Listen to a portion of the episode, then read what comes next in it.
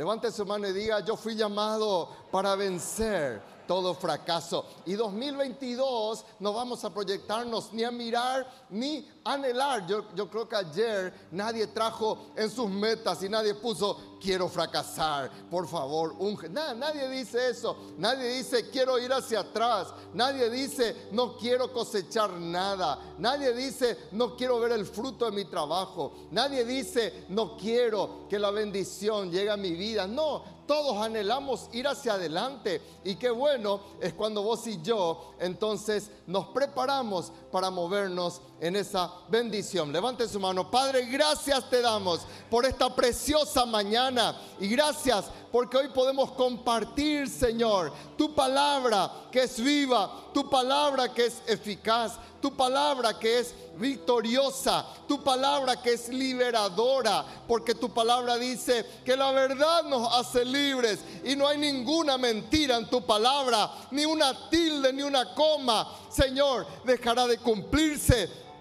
Porque tu palabra es veraz, tu palabra es Señor y Padre eterna, tu palabra es poderosa. Y en esta mañana, Señor, si hay dureza en nuestro corazón, te damos las gracias porque también tu palabra es como martillo que rompe toda roca. Y en esta mañana, en el nombre de Jesús, te damos la gloria y la honra porque tu palabra también es un bálsamo para nuestras vidas. Es una palabra transformadora, renovadora. Es una palabra que nos anima, que nos proyecta y sobre todo nos lleva, Señor, a conquistas nuevas. Háblanos, te imploramos en esta mañana. Y todo lo que el maligno quiso hacer y quiere hacer, lo cortamos en el nombre de Jesús. Bendecimos a cada persona que está aquí en tu casa y bendecimos a cada persona, Señor, que está también conectada a través de las redes sociales, en sus casas, en los hospitales, en el lugar donde se encuentren. Tócales en el nombre de Jesús. Amén y amén. Dale un aplauso fuerte a nuestro Dios. Tomen asiento, por favor. Bueno, más que nunca entonces saque su guía del conquistador en este momento para anotar ya el primer mensaje de este día. Amén. Bueno, anote bien. Tenemos ahí un problemita técnico, no estamos pudiendo proyectar, pero vos y yo vamos en el nombre de Jesús entonces a ir en victoria. Ahí ya salió, gloria a Dios. ¿Cuánto lo aplauden a Dios? Ay, ay, ay, todos los ataques a veces que uno tiene, ¿verdad? Hoy tenemos una linda mesa. Vamos a tener hoy nuestra mesa de paltos. Amén. ¿Será que va a llevar la piña voy, Mónica? ¿Qué vamos a llevar? Una, de las frutas vamos a llevar hoy, ¿verdad? Entonces, ¿eh? ¿qué te gusta vos, Santi? La sandía. ¿Eh? Uh, muy bien. y cada uno de nosotros, ¿verdad? Entonces, bueno, todo eso vamos a llevar después, pero vamos a hacer una, una mesa de pacto. Así que no salgas hasta que termine en el nombre de Jesús. Y bueno, ya no podemos compartir las frutas con nuestros, con nuestros este, seguidores virtuales, ¿verdad? Los que están ahí conectados, pero aquí estamos con la mesa de pacto. Y vos que sos del, de Ciudad del Este, esta noche vení, 18 y 30 vamos a seguir la segunda parte del mensaje. No va a ser el mismo mensaje, va a ser la segunda parte. Y vos que estás aquí, de repente no puedes venir otra vez a la noche, ya viniste ayer y bueno, ya vas a descansar de repente, conectate para tener entonces la totalidad del mensaje. Amén. Vamos a la palabra del Señor, porque el Señor nos desafía a vencer nuestros fracasos y quizás uno de los, uno de los versículos, uno de los pasajes que más habla de victoria sobre el fracaso. Y ya tuve la bendición de hablar de distintos puntos. Habrá sido uno de los pasajes que ya más hablé en, en estos, ¿cuántos años, amor? 28 años. 28 años de pastorado, no sé cuántos años, pero se me fue la onda, cuántas veces habremos compartido, ¿verdad? De repente, ¿por qué? Porque Dios siempre nos habla algo nuevo, entonces quiero compartirle esto nuevo, que espero que sea bendición para su vida. Después de esto, después de esto? Levante su mano y diga, tiene que haber, vamos iglesia, tiene que haber un después en mi vida. Hay personas que nunca salen y nunca hay un después en su vida, pero eso no va a ser la historia de tu ser. Después de esto, Jesús se manifestó otra vez a sus discípulos junto al mar de Tiberias y se manifestó de esta forma. Estaban juntos Simón Pedro, Tomás, llamado el Dídimo, Natanael el de Caná de Galilea, los hijos de Zebedeo y otros dos de sus discípulos. Simón Pedro les dijo, voy a pescar. Ellos le dijeron, vamos nosotros también contigo. Fueron y entraron en una barca y aquella noche no pescaron nada. Eso es fracaso. No pescar nada. No obtener nada. Cuando ya iba amaneciendo, se presentó Jesús en la playa, mas los discípulos no sabían que era Jesús y les dijo, hijitos, ¿cuántos hijos del Señor hay en este lugar? Hijitos, ¿tenéis algo de comer? Le respondieron, no. Qué triste responder así, ¿verdad? Que el Señor te pida algo y vos le digas, no. ¿Me das tu tiempo? No. ¿Me das lo que es mío? No. ¿Me das tus talentos? No. No. Ellos les, dijo, echarla a la derecha la barca y ya haréis.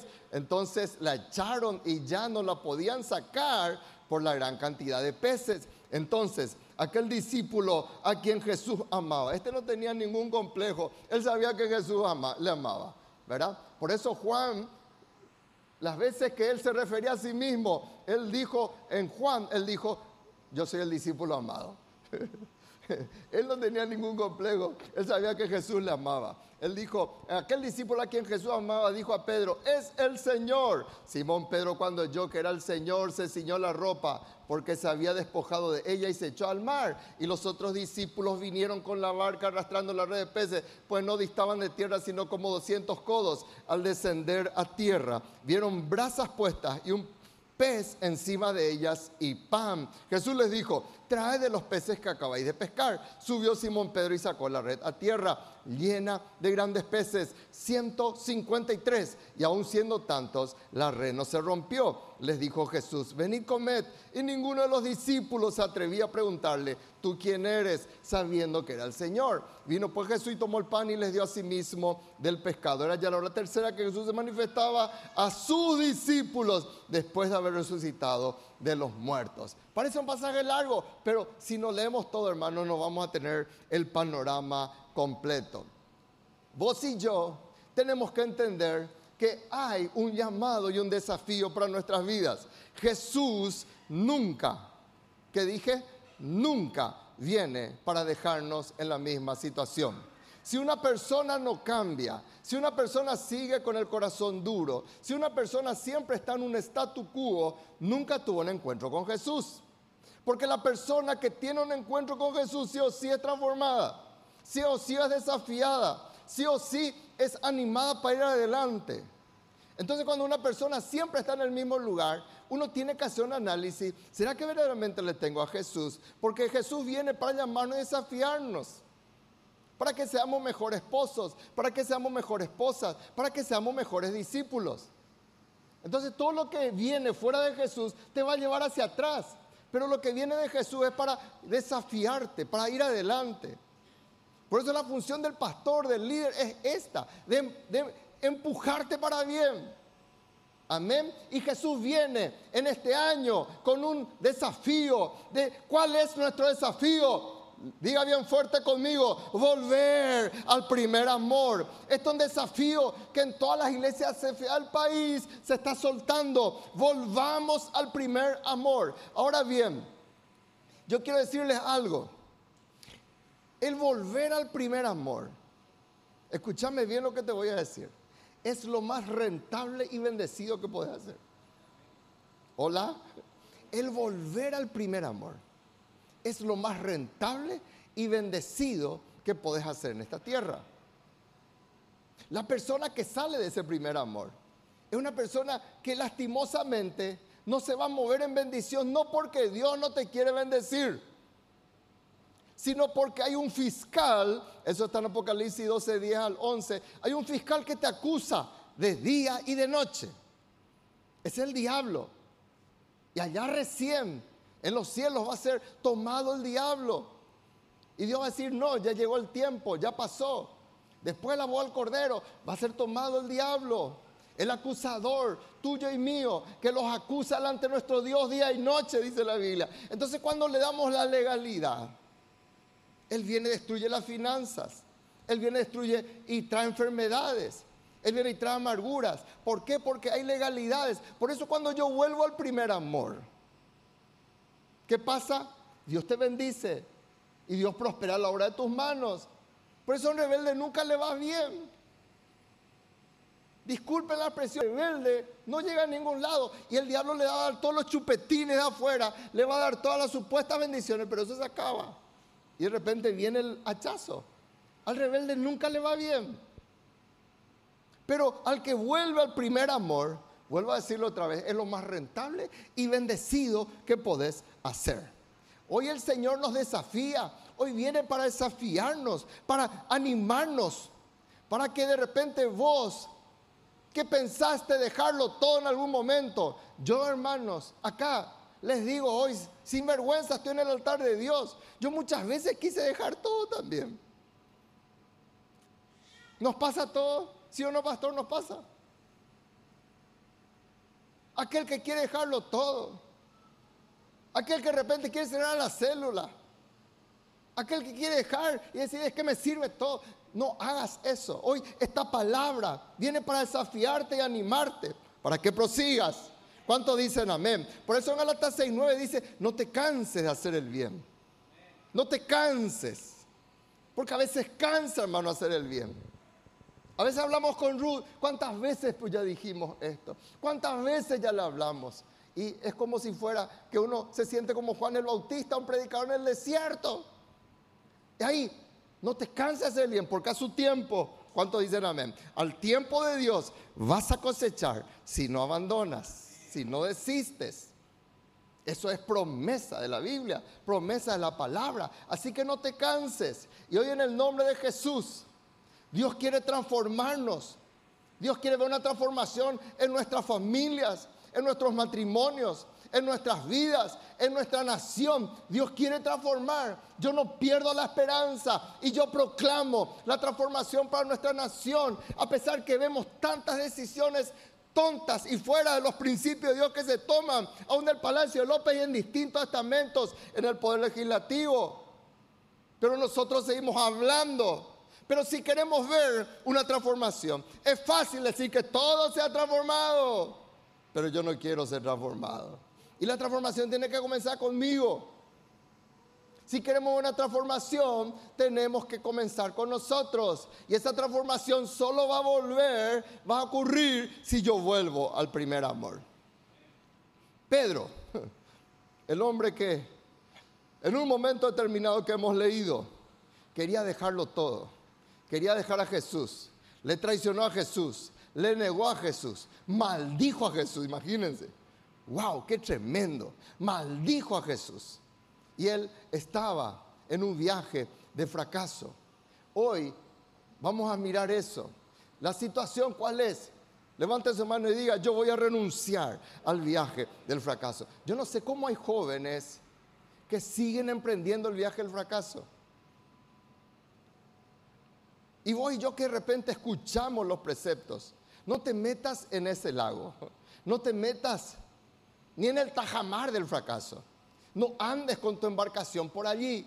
¿Cuál es el viaje del fracaso? Voy a hablar una parte ahora y la solución y la, segunda parte voy a hablar esta noche, en el nombre de Jesús. Dice la Biblia, Simón Pedro les dijo, voy a pescar y ellos le dijeron, vamos nosotros también contigo. Fueron y entraron a una barca y aquella noche no pescaron nada. Es un fracaso. Es un fracaso. La pregunta es, ¿qué es el fracaso? Acá hay una breve definición de la Real Academia Española. No es, wow, que anoche oré y vino esta revelación. No, es del diccionario. ¿Qué dice el diccionario? ¿El fracaso qué es? Es resultado adverso en una cosa que yo esperaba que saliera bien. Eso es un fracaso. Yo estaba esperando que me salga bien. Puse mi mejor esfuerzo, puse todas mis pilas, puse todas mis ganas, puse mi embarcación, puse combustible, puse las redes, puse el entusiasmo, puse el esfuerzo, no pescaron nada toda la noche, quiere decir que se quedaron en vigilia, pero era un fracaso. ¿Por qué fracasaron? Y aquí quiero dejar el motivo principal. En primer lugar, ¿por qué un hijo de Dios fracasa? ¿Por qué? Acá está. Porque lo peor de lo que puede ocurrirnos es no reconocerle al Señor en nuestras vidas. El fracaso comienza de repente. Nos quedamos sin plata en el bolsillo. No cuando de repente andamos con el vehículo ahí marcando y la, eh, la, eh, la púa está diciendo, está diciendo el marcador, no tenés nafta, ponele y vos no tenés para cargar. ¿Te pasó alguna vez? A mí me pasó. El fracaso no es eso. El fracaso principal para alguien que le, que le recibió a Cristo es no reconocerle al Señor Jesús. Pero ¿cómo yo le voy a reconocer si acá no tenemos ni una foto suya? No tenemos ni una imagen suya. ¿Cómo yo le voy a conocer? La Biblia dice, ya iba amaneciendo, se presentó, Jesús en la playa, mas los discípulos no sabían que, que era Jesús. Ese es el mayor fracaso. Que habiendo nosotros, como los discípulos, habiendo estado tantos años en la casa del Señor, habiendo oído del Señor, habiéndole recibido el Señor, habiendo recibido milagros del Señor, ahora ya no le conocemos. ¿Te pasó eso que de repente vos pensabas que una persona, te encontraste con él en el súper o te encontraste con esa persona, no sé, en el ómnibus o de repente en una tienda y vos te acercás y querés saludarle y se hace como que no te conoce? ¿Te pasó eso alguna vez? ¿Sí te pasó? ¿Es dolor o no es dolor? Cuando se hace el tonto, el y decimos ¿verdad? ¿Te duele o no te duele? ¿Y acaso al Señor no le duele, hermanos? Que no le reconozcamos. ¿Cómo es posible? Tres años y medio estuvieron todo el día. Como diría mi abuela, todo el santo día, decía ella.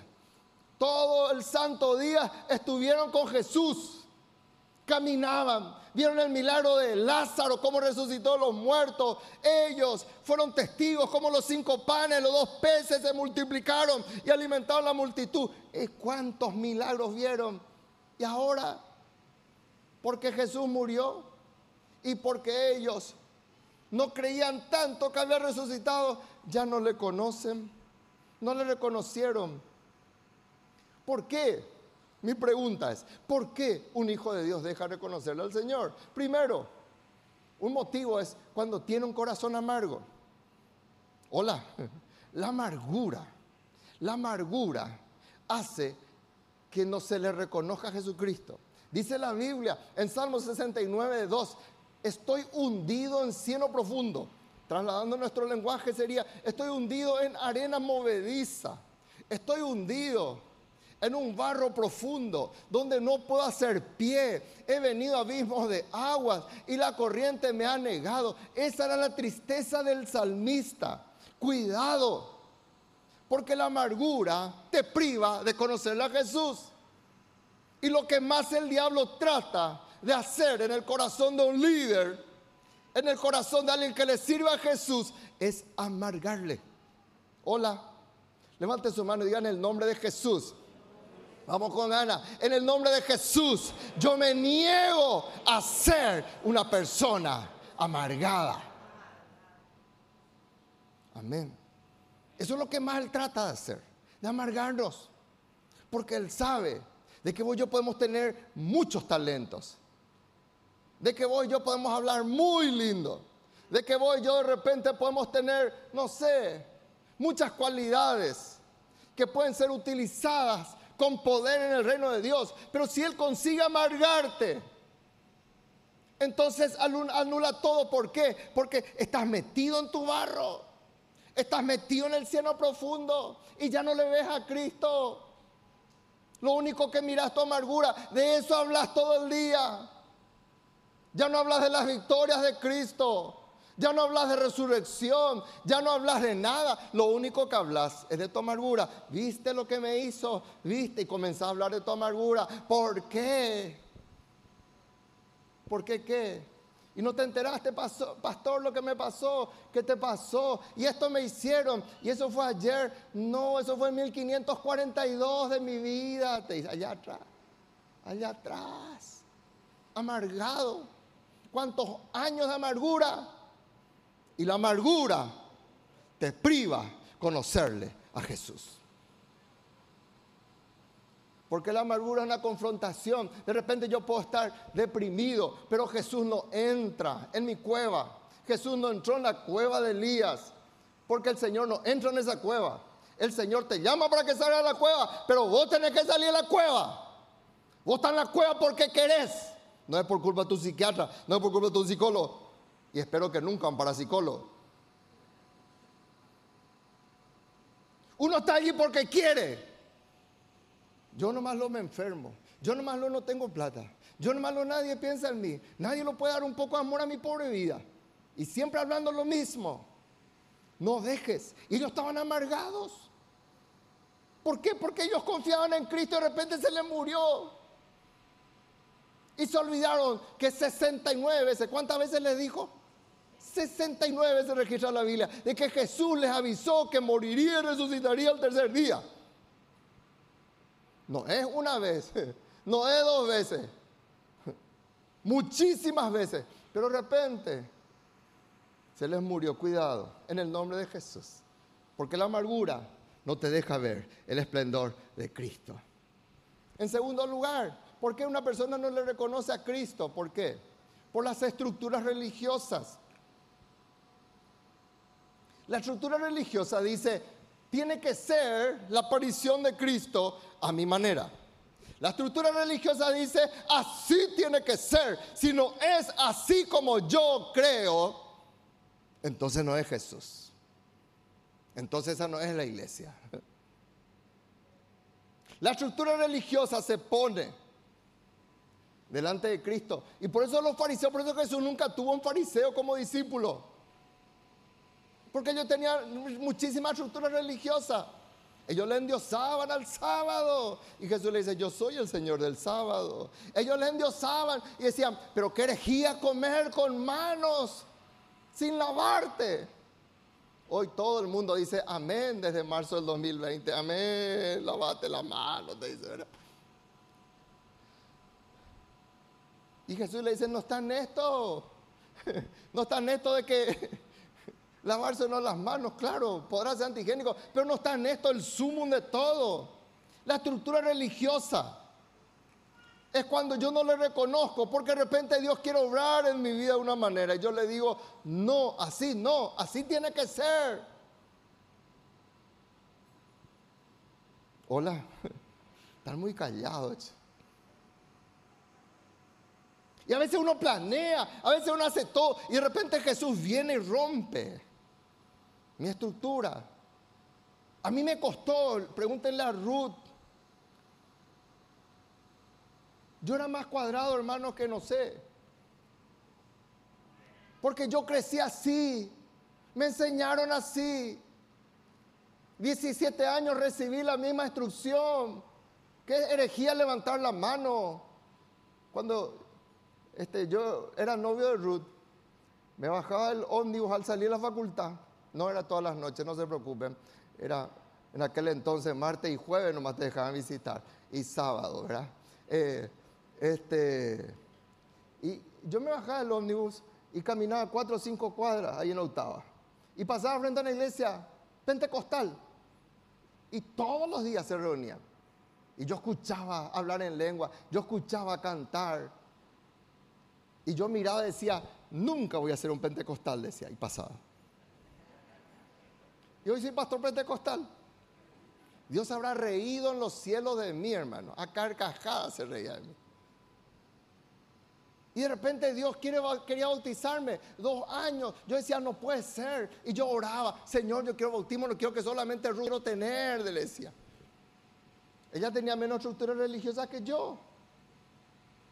Y esa estructura, y estaba por recibir, hermano, yo sentía que venía la presencia de Dios, como yo dije en un mensaje anterior, sentía que ahí el Señor me iba a bautizar, y ahí que yo iba a recibir, y yo decía otra vez, no puede ser, y sentía como que le metí ondita a la paloma y se fue otra vez la paloma. Dos años estuve así. Dos años. La estructura religiosa de tantas cosas. Y aún hoy lucho. Porque te pone barreras. Ah, no Si me piden levantar las manos, yo no levanto. Si me piden diezmar ofrendar, yo no diezmo ni ofrendo. Primicia no ofrendo. Si me piden irme, yo no voy a hacer porque yo no creo así. ¿Y por qué tiene que ser como vos y yo creemos? Cuidado, porque las estructuras religiosas te privan de conocer al Señor Jesús. Hay una frase que usa mucho y dice, Dios escribe recto por líneas torcidas. No, es tu línea la que vale. Dios hace como quiere.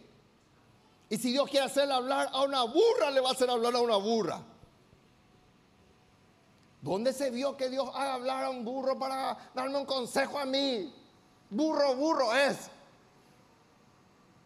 Pero no. Y Balaam no recibió. Y pasó a la historia como un profeta alquilado, desobediente a Dios.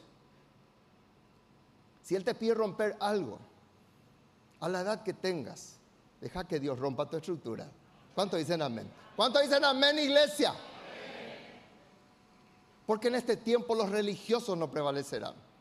Los religiosos se quedarán. Los tradicionalistas van a quedar afuera. Porque va a ser un tiempo difícil. Un tiempo adverso viene sobre el mundo. Entonces más que nunca, el que tiene el fuego de Dios solamente va a ir adelante. Por eso el desafío 2022 es volver al primer amor. Yo le agradezco a Dios por personas como Nicodemo Nicodemo rompió su estructura y Nicodemo, Señor le decía, tenés que nacer de nuevo. ¿Cómo yo voy a nacer de nuevo si soy maestro de maestro? ¿Cómo voy a nacer de nuevo si soy viejo? ¿Cómo voy a entrar? Y Nicodemo rompió su esquema y le vemos Nicodemo convertido, no avergonzándose de Jesucristo, con José de Arimatea, ahí sirviendo para sepultarle a Jesús. ¡Wow! Transformado por Dios. Ahora bien, no nos vamos a quedar allí. La pregunta es qué paso yo tengo que dar para salir. Levante su mano y diga, yo no quiero emprender el viaje del fracaso. ¿Qué tenemos que hacer en primer lugar? Diga fuerte conmigo, yo voy a volver a mi primer amor. Amén. Vuelve a tu primer amor.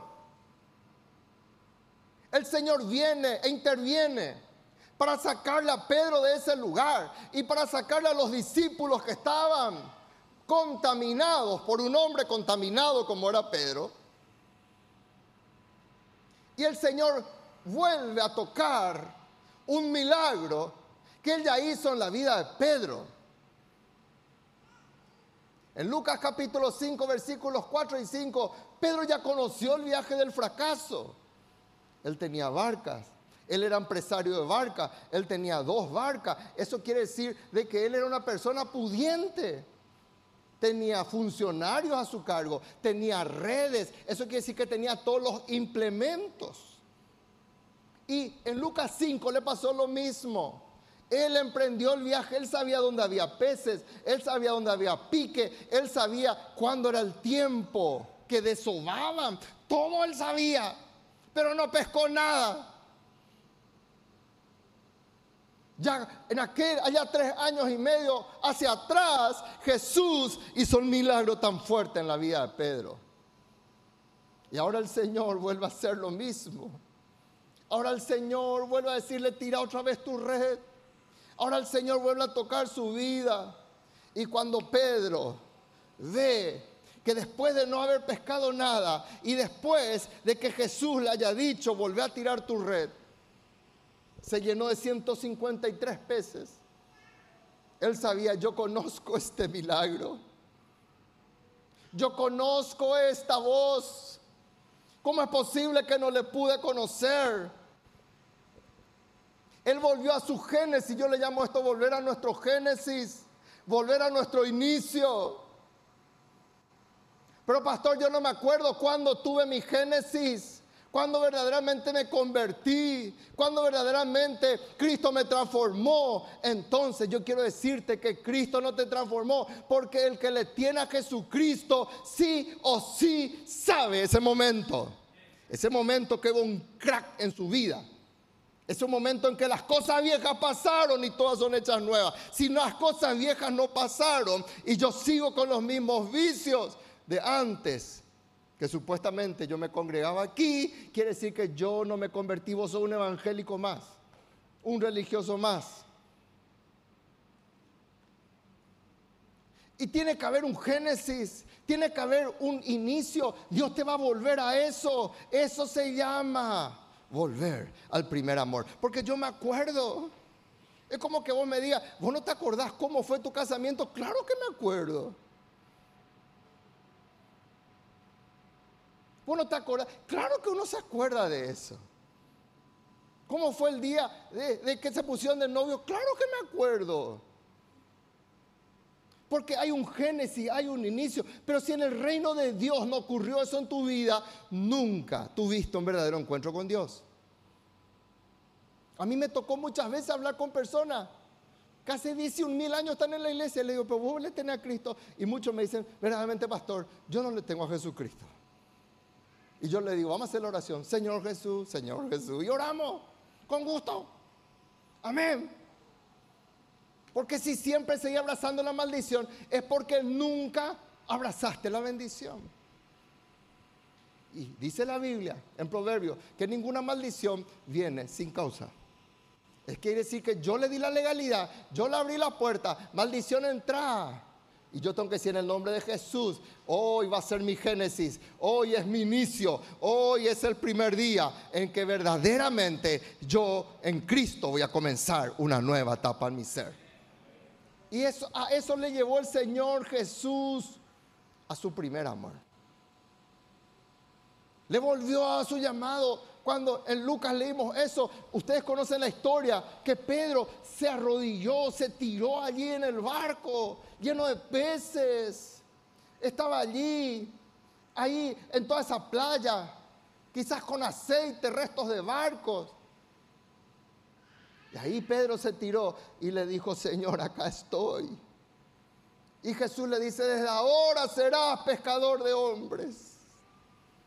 Ese era el inicio de, Pedro, en el llamado, en su encuentro con el Señor, aleluya. ¿Cómo yo salgo de esa situación reconociendo esto? Amén. Si yo no tengo un Génesis, si yo no tengo un inicio, porque a veces uno le digo, ¿cuándo voy a recibir a Jesucristo? Eh, mm, eh, mm, se va y no sabe. Entonces uno tiene que recibir a Jesucristo. Amén. Segundo, ¿qué es lo que nosotros tenemos que hacer? Levante su mano y diga, voy a contemplar el nuevo amanecer. Versículo 4, miren lo que dice acá. Cuando ya iba amaneciendo, bueno, las estructuras religiosas no. Ahí. Cuando ya iba amaneciendo. ¿Cuánto dicen amén? Cuando ya iba amaneciendo. Hay un amanecer de Dios para nuestras vidas. Por la noche pudiste no haber pescado nada. Por la noche pudiste haber llorado, como dice en Salmo 35. Por la noche puede haber durado el lloro. Pero no hagas de tus noches eternas, como dice el pastor José Satirio. No hagas de algo pasajero algo permanente en tu vida. Una noche nomás. Una noche tiene que durar tu rebeldía. Una noche tiene que durar tu dolor. Una noche tiene que durar la amargura. Pero espera ese nuevo amanecer. Amén. Porque ese nuevo amanecer quiere decir que Dios está renovando su misericordia. Quiere decir que Dios está renovando la fuerza. Quiere decir que Dios está confiando todavía en vos y en mí para decirnos, yo te doy y te regalo un año 2022, te regalo un domingo 2 de enero porque confío en ti de que vas a cambiar y de que vas a rectificar y de que vas a moverte en el nuevo amanecer. ¿Qué compromiso tiene Dios de darte la vida a vos y a mí? Pregunto, ¿qué compromiso Él tiene? Ninguno. Él lo hace por amor y porque Él tiene fe en nosotros de que vamos a cambiar, hermano. Porque lo contrario, Él hubiera dicho, bueno, basta ya. Así como pasó con aquellos que ofrecieron fuego extraño y yo digo, no basta, estos se mueren acá. Gloria a Dios que no estamos en ese periodo, hermanos. Y ahí estaban, amaneció. Amén. Y vos y yo vamos a contemplar ese nuevo amanecer Hay un nuevo año, ¿cuántos dicen amén? Hay una nueva oportunidad. Dios está escribiendo una página nueva en nuestras vidas. Eso es el nuevo amanecer. Tiene que haber nuevos desafíos. Yo no puedo estar 2022 diciendo, acá nomás me quedo. Tiene que haber un nuevo desafío en mi vida. Yo no puedo vivir sin desafíos. Me, me, no sé, me oxido, hermano, me muero. Prefiero salir corriendo si yo no puedo tener desafíos. Yo no sé cómo hay gente que le gusta. Es como aquella persona que hace 15 años tiene su colchón porque le gusta el agujero de su colchón. Y no quiere otro colchón nuevo. Porque este tiene mi agujero, dice. Y cuando se acuesta y ya se estaciona lo parece adentro. ¿Cómo es posible? contemplar nuevo amanecer, un nuevo desafío, nuevos proyectos. ¿Cuánto dicen amén? Olvidar, cerrar la puerta a la amargura. Cerrar, dejar esas cosas que te privan conocer al Señor y decirle, Señor, gracias. Está amaneciendo hoy. Hay un nuevo desafío, hay un nuevo año.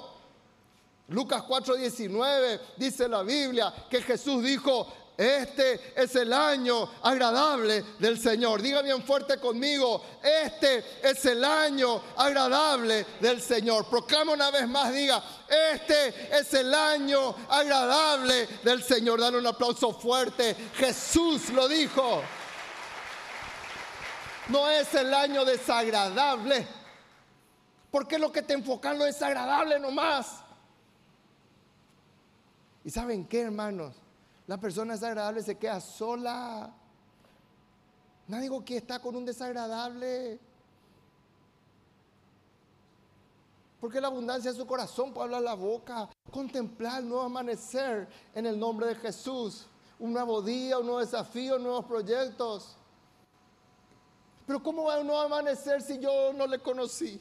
¿Cómo va un nuevo amanecer si yo quise dejar todo mi ministerio y volver a la pesca?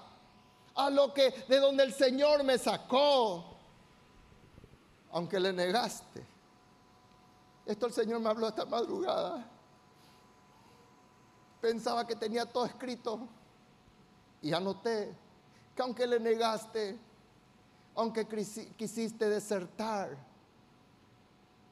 Dios te dice, yo estuve contigo en esas noches, pero ahora yo quiero establecer para tu vida un nuevo amanecer. Hola iglesia, ¿qué quiere hacer Dios? Un nuevo amanecer. Ayer proclamé Isaías 43, 19. Isaías 43, 19 dice, aquí yo hago cosas nuevas. Que pronto va a salir a luz, dice. Y Dios te pregunta, ¿acaso no le vas a conocer? Es como Marielo, Yani, ahí están embarazadas. ¿Y qué es lo que ellas están esperando? Algo que se llama dar a luz, ¿sí o no? ¿Y eh, eh, eh, qué es lo, que, lo primero que quiere hacer la mamá? Cuando sale el bebé, ¿qué es lo primero que quiere hacer? ¿Qué es lo primero que quiere hacer iglesia? Mamás, que, hola, no hay mamá acá. Quiere verla a su bebé. Antes que al papá, si es posible. Porque ella la que le llevó nueve meses, dice. Tráiganme a mi bebé. Y es la misma cosa. Dios quiere que deja luz. Y Dios te pregunta, ¿no le vas a conocer antes que cuando da la luz acaso? Vas a decir, no, llévenle, llévenle, no le quiero ver. Tiene que ser una madre muy desalmada para hacer eso. Y Dios te pregunta, ¿será que no vas a conocer lo nuevo que yo quiero hacer? ¿Será que vos no podés confiar que yo voy a abrir un camino en el desierto? ¿Será que no podés confiar que yo voy a sacar ríos en agua árida. Vos no podés confiar en mí, te dice Dios. Y confía más en el usurero, confía más en el bandido que tenés adelante. ¿Por qué? Hay un nuevo amanecer en el nombre de Jesús. Levante su mano y diga la noche, vamos iglesia, bien fuerte, diga, la noche no será eterna. Diga bien fuerte conmigo, en el nombre de Jesús no seguiré de fracaso en fracaso mis hijos no van a observar eso. En el nombre de Jesús, hable así. mis hijos no van a ser un fracaso. Vos puedes ser la persona más exitosa en lo financiero, pero si fracasaste como sacerdote en la casa, fracasamos en todo, hermanos. Si fracasaste como mujer sabia que edifica su casa, fracasaste en todo. Hoy vamos a volver a nuevos desafíos. Y por último, escuchad sus preguntas. Escuchad sus preguntas. Digan conmigo, en el momento difícil voy a escuchar su voz.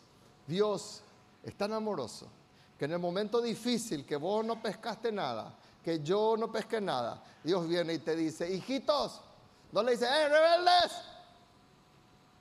Tolongos, cabezas duras, desertores, traidores. Rui y yo tuvimos ya la misión de volver a restaurar a muchas personas que en algún momento pudieron habernos negado, habernos hecho daño. Y tuvimos que volver a restaurar, porque el Señor Jesús así lo hizo. Y Él les dice, ¿cómo les dice? ¿Cómo les dice? Ahí está, hijitos. Honestamente, hermanos, en ese momento ya no eran hijos, eran desertores si se morían así, se perdían. Pero Jesús vuelve a la playa. Y escucha su voz. Escucha su voz. Dios te habla a través de tu pastor. Dios te habla a través de tu líder. Dios te habla a través de su palabra. El espíritu que te anhela celosamente. Él viene y te dice, ¿no está bien esto? Escucha su voz. Y así como Elías escuchó el silbo apacible delicado para salir de su amargura, de su depresión, Jesús viene y te dice, hijito, ¿por qué le hace esta pregunta? Porque Él te enfoca. La pregunta de Dios es para enfocarte. Porque te distrajiste en las redes, te distrajiste en los peces, pateaste tu barco porque no cosechaste nada y te van pasando los años. Pero él vuelve a preguntarte, hijito, ¿tenés algo para darme de comer?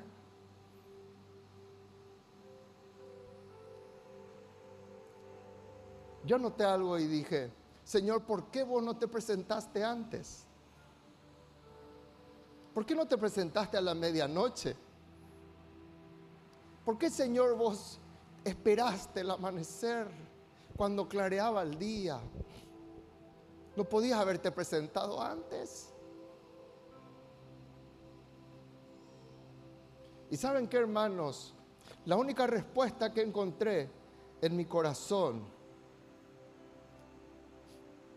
es que cuando somos muy duros, Dios espera que nos pase eso para que entendamos que no sos vos ni soy yo el que tiene el control. Y Dios espera. Dios espera.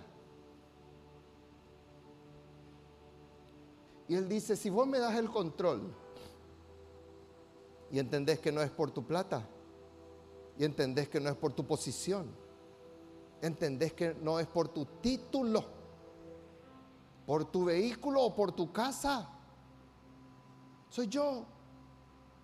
Yo soy el Señor y no comparto mi gloria con nadie.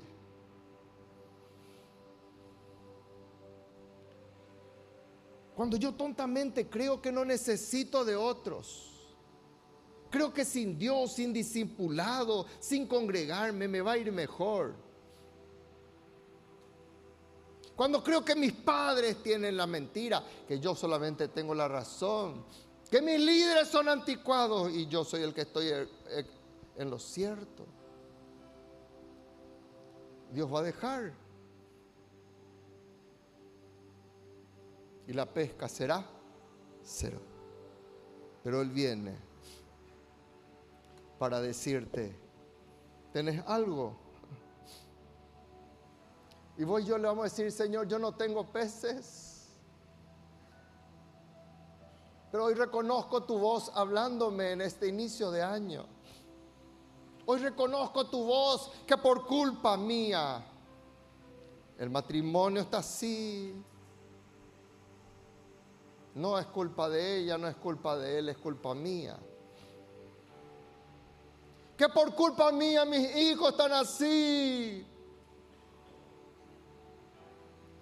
Hoy viene el Señor para preguntarte, porque su pregunta y su palabra te enfoca.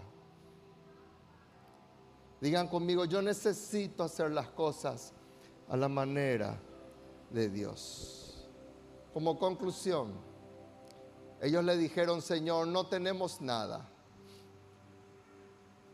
Y Cristo no les dijo, ¿y cómo ustedes no van a tener nada?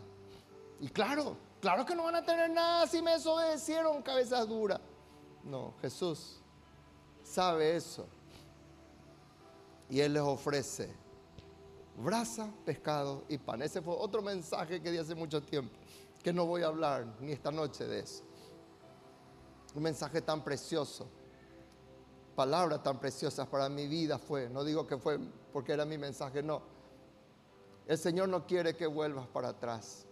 Pedro quería volver a su antiguo oficio, Pedro quería volver a todo lo que hacía antes. Y el Señor no quería que él vuelva atrás. Porque levante su mano y diga, hay una gran pesca. Vamos iglesia, hay una gran pesca. Decirle a que está a tu lado, si no abandonas, si no abandonas, si no te centras en la amargura, si no te centras en el fracaso. Hermanos, yo fracasé muchas veces.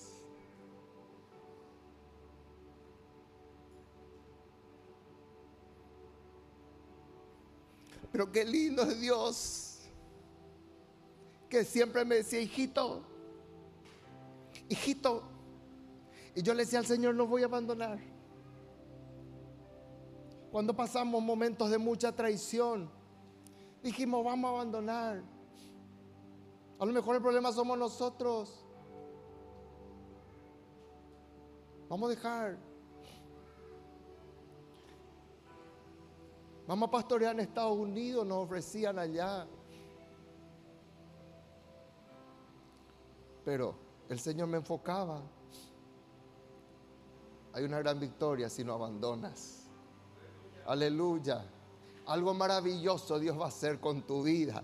Yo quiero proclamar eso para el 2022. Aunque te hayan dicho lo contrario, aunque hayan tiroteado contra tu barca, aunque te hayan menospreciado y te hayan dicho vos no servís para nada, hay algo grande y maravilloso que Dios va a hacer en tu vida, en tu matrimonio, con tus hijos, si verdaderamente te plantás como hombre de Dios y como mujer de Dios en tu hogar. Dios va a hacer algo grande.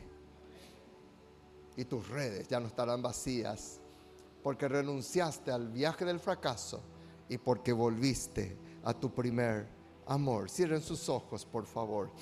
Esta noche, Dios mediante, voy a culminar esta palabra. Cierre sus ojos. Hable con Dios en esta noche, en esta mañana. Dígale al Señor, Señor, en esta mañana hable con el Señor. Señor, perdóname. Quise emprender viajes sin tu bendición. Y tu bendición no se escucha. Desde los cielos en voz audible, tu bendición viene a través de las personas que colocaste para que me bendijeran. Y en esta mañana, Señor, perdóname, levanta tus manos y dile, habla con Dios, todos nos hemos equivocado alguna vez, perdóname, Señor. Perdóname si por la amargura, por la depresión, por la tristeza, por el juicio hacia otras personas. No te he conocido. Perdóname. Habla con Dios. Perdóname por tirotear cuando debía alabar. Perdóname, Señor. He aquí volveré, dile al Señor, yo voy a volver con mis gavillas llenas de fruto y llenas de gozo para la gloria y la honra de tu nombre. Yo quiero en esta mañana Invitarte si a uno le tenés a Jesucristo, a los que están allí, si a uno le tienen a Jesucristo en su vida, hoy, qué bueno es iniciar el año Hoy es el segundo día del año. Qué bueno iniciar el año con Cristo en el corazón. Y si estás en la casa del Señor y no tenés esa certeza, dale tu vida a Jesucristo. Los tiempos se van acortando. La, propia creación está gimiendo y diciendo, vuelve ya Señor Jesús. Los días son cortos, no haya mucho tiempo. Por eso el apelo es si oyes hoy su voz.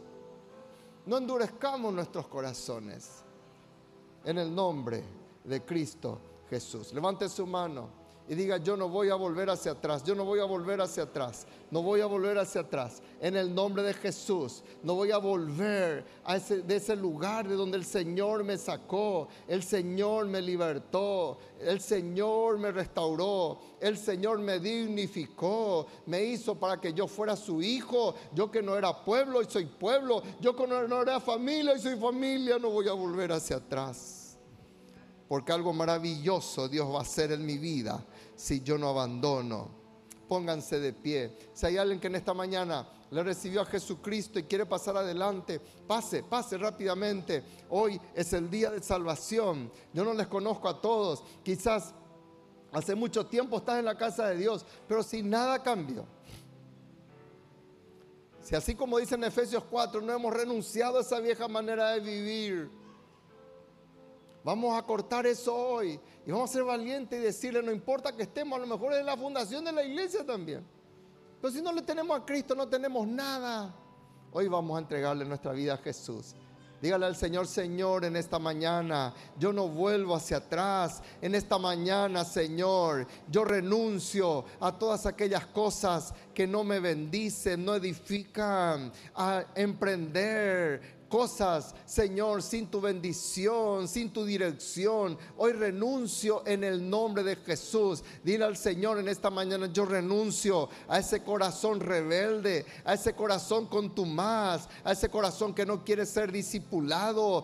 Renuncio en esta mañana en el nombre de Cristo Jesús. Y Señor, que mi corazón sea un corazón dócil, un corazón enseñable. Habla con Dios y dile, yo renuncio a la amargura, yo renuncio al fracaso acaso Yo renuncio en el nombre de Jesús a la depresión. Yo renuncio a vivir anclado en el pasado. Las cosas perdonadas van a ser olvidadas en el nombre de Cristo Jesús. No, ya no traeré a memoria, sino que lo cortaré en el nombre de Jesús. Porque Señor, hoy miro hacia las sendas antiguas, no para volver hacia atrás, sino para sacar enseñanzas y no volver a caer en lo mismo en el nombre de Jesús. Gracias Señor, te te damos a ti el honor en el nombre de Jesús. Cantamos y decimos.